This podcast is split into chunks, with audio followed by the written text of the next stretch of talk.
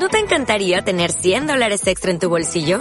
Haz que un experto bilingüe de TurboTax declare tus impuestos para el 31 de marzo y obtén 100 dólares de vuelta al instante. Porque no importa cuáles hayan sido tus logros del año pasado, TurboTax hace que cuenten. Obtén 100 dólares de vuelta y tus impuestos con 100% de precisión. Solo con Intuit TurboTax. Debes declarar para el 31 de marzo. Crédito solo aplicable al costo de la presentación federal con TurboTax Full Service. Oferta sujeta a cambios o cancelación en cualquier momento.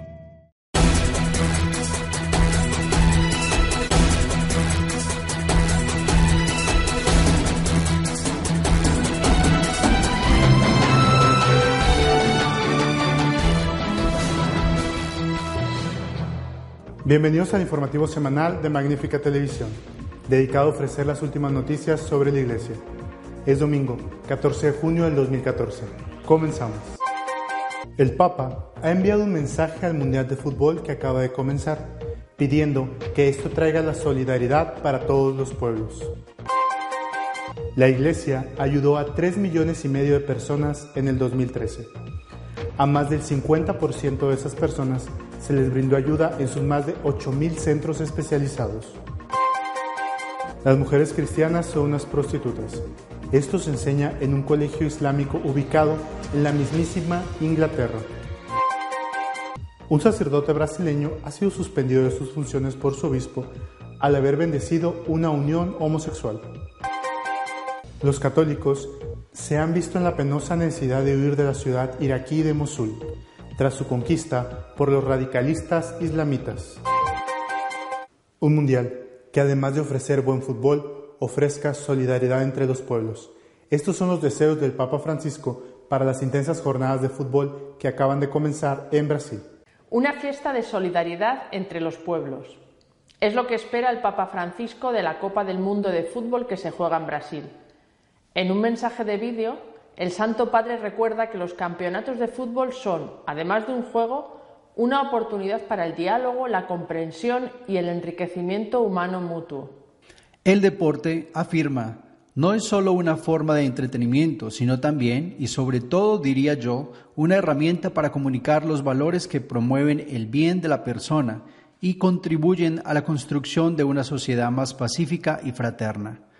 En ese sentido, Francisco destaca tres lecciones de la práctica deportiva que son también tres actitudes esenciales para la causa de la paz. La necesidad de entrenarse, el fair play y el respeto entre los competidores. El Papa saluda al final a la presidenta de Brasil y promete que rezará por todos. Pensemos en la lealtad, la perseverancia, la amistad, el compartir, la solidaridad.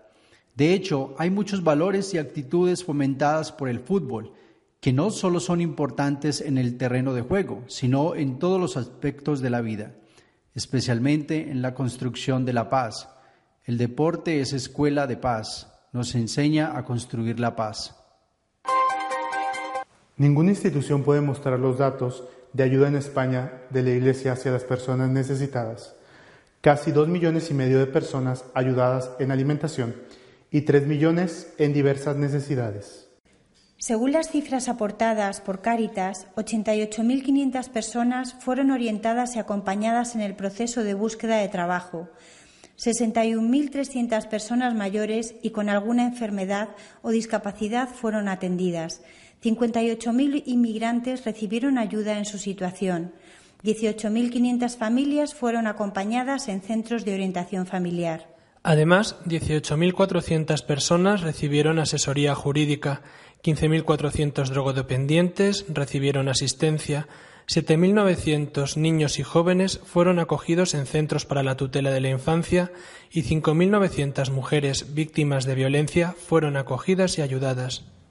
En el ámbito educativo, la Iglesia cuenta con 2.620 centros de enseñanza en los que cursan sus estudios 1.434.524 alumnos, sin contar con los 78.962 alumnos que se forman en universidades católicas. La memoria de la Iglesia asegura que la, institución, con sus centros educativos, le ahorra al Estado 3.601 millones de euros. En el patrimonio artístico, la Iglesia cuenta con 22 bienes culturales calificados como Patrimonio de la Humanidad, a los que hay que añadir 3.168 bienes inmuebles de interés cultural. Además, en cada localidad, por pequeña que sea, la Iglesia ofrece un valioso patrimonio protegido y conservado por el pueblo cristiano durante siglos. Toda esta ingente labor la realiza la Iglesia Católica con fondos provenientes de tres fuentes un 38% proceden de aportaciones directas de los fieles, cepillo o cuotas fijas. El 25% procede de la asignación tributaria y el resto son ingresos por patrimonio o por otras actividades. Su labor explícitamente religiosa la realiza a través de 70 diócesis y 23.000 parroquias atendidas por 19.000 sacerdotes, 540 santuarios y 860 monasterios, a los sacerdotes hay que sumarles 46.311 frailes y monjas, 1.321 seminaristas mayores y decenas de miles de seglares.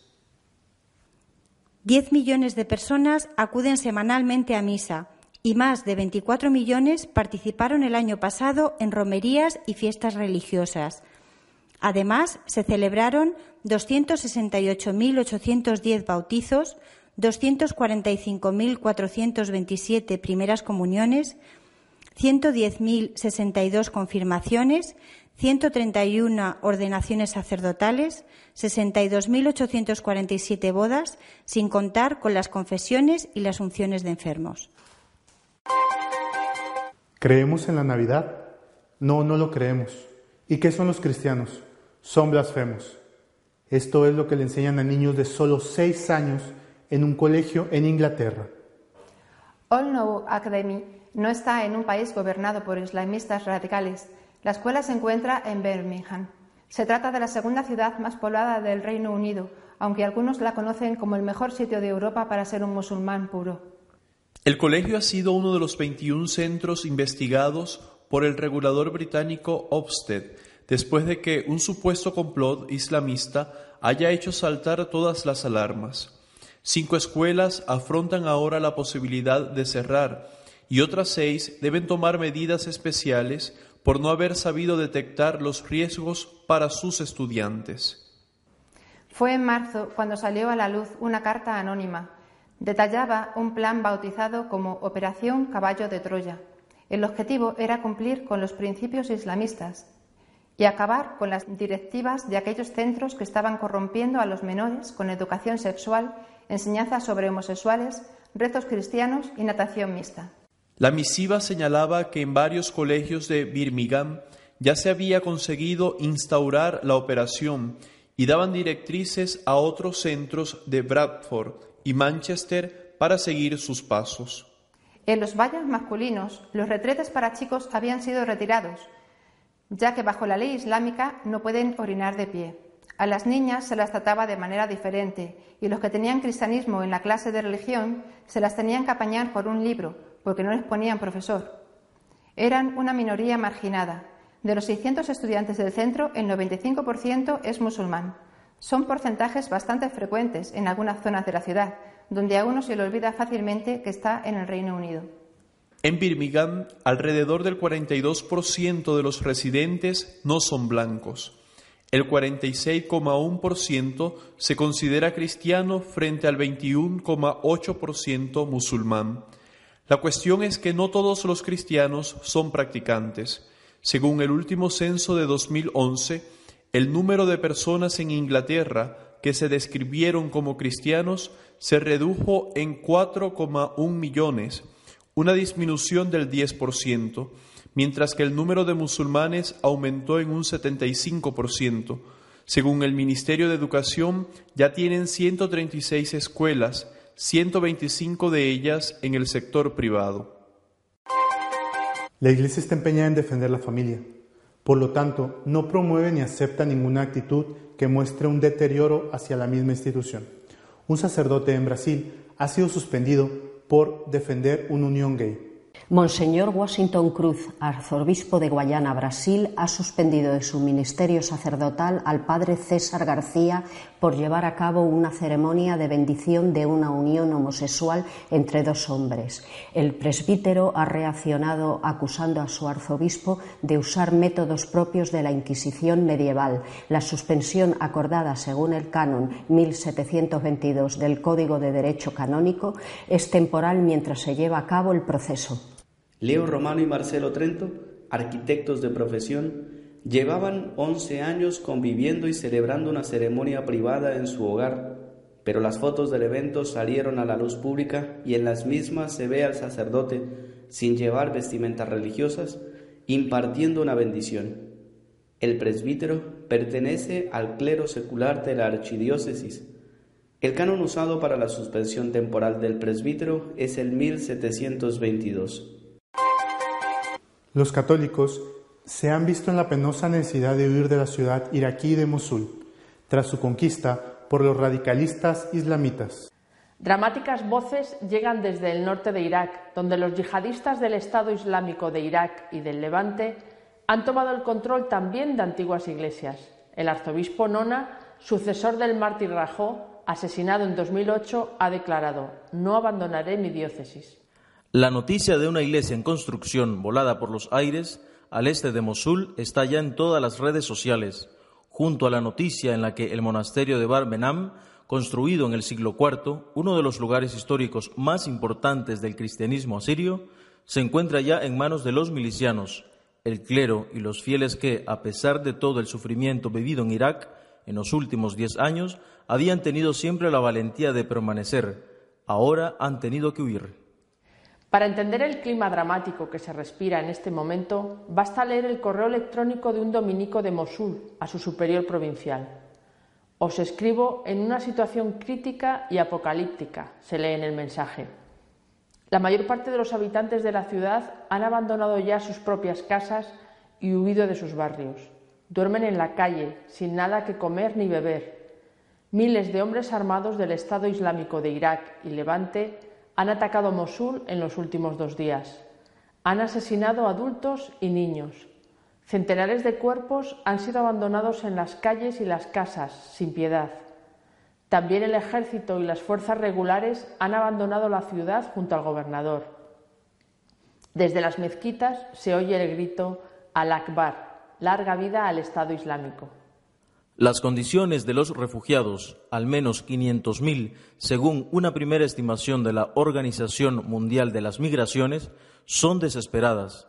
En el norte de Irak no hay ya ninguna ONG y el arzobispo de Mosul cuenta que los habitantes de los pueblos de la llanura de Nínive sienten el cansancio de tener que acoger a más gente. Pronto faltará comida y agua. Nuestro comentario editorial de esta semana está dedicado a la gran labor tanto evangelizadora como social, que desempeña la Iglesia en España.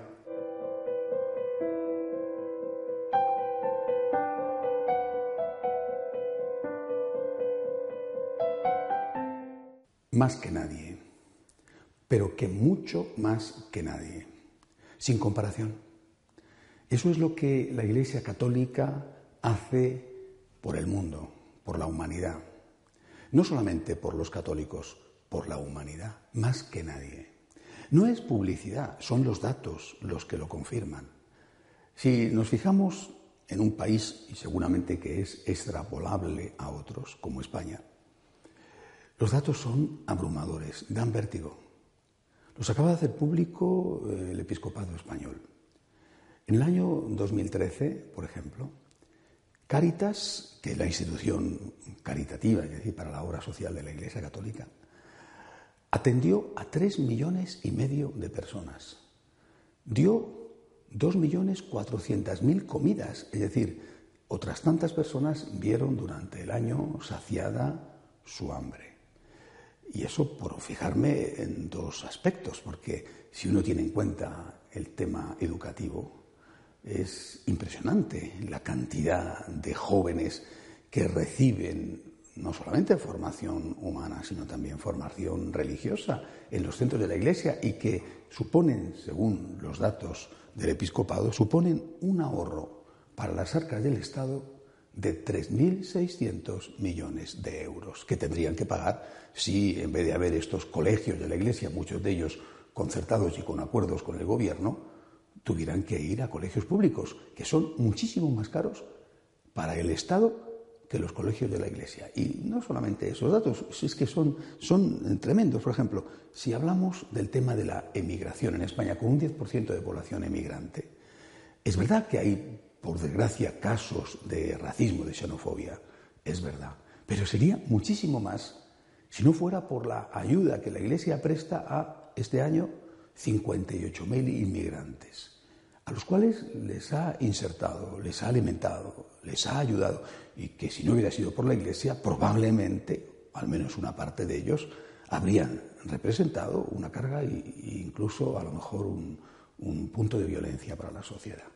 Y eso, los inmigrantes, las cifras, por ejemplo, de atención a los ancianos, 61.300 personas mayores fueron atendidas y socorridas por la Iglesia en el año 2013 y los drogadictos fueron 15.400 los que fueron ayudados ayudados a reinsertarse, a salir de la droga.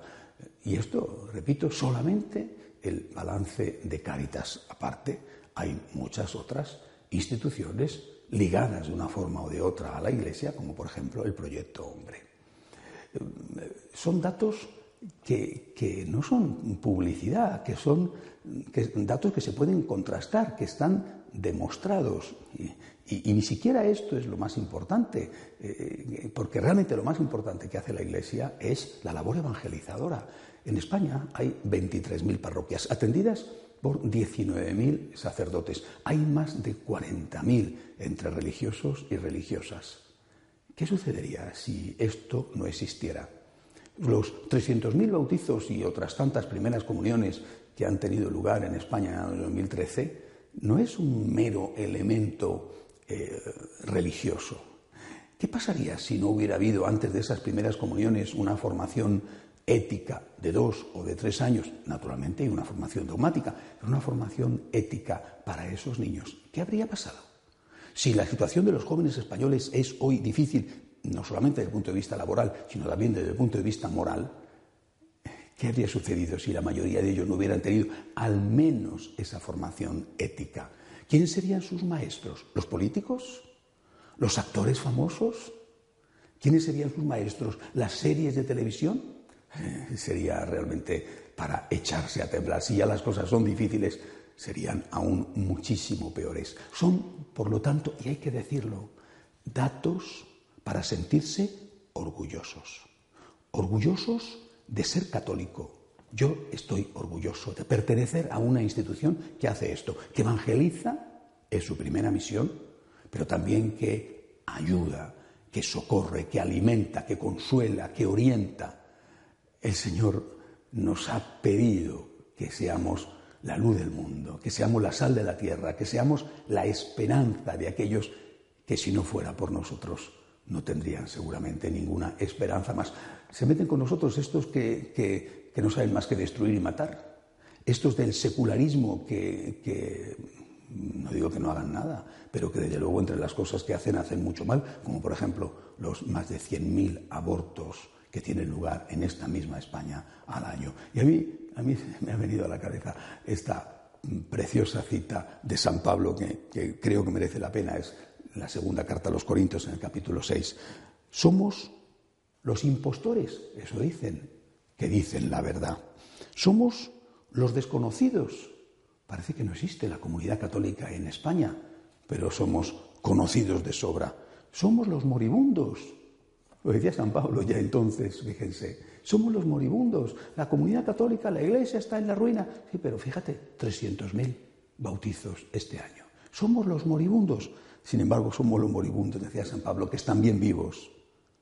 Somos los penados, los condenados a muerte, nunca ajusticiados. Somos los afligidos, eso dicen, siempre alegres.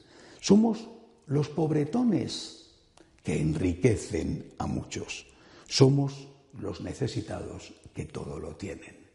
Realmente, vuelvo a repetir, hay motivos para estar orgullosos de pertenecer a una institución como esta, que es la luz del mundo y la sal de la tierra. Orgullosos no satisfechos. Son cosas distintas. Yo estoy orgulloso de ser católico. Estoy orgulloso de que me admitan en una comunidad como esta, siendo un pecador como soy.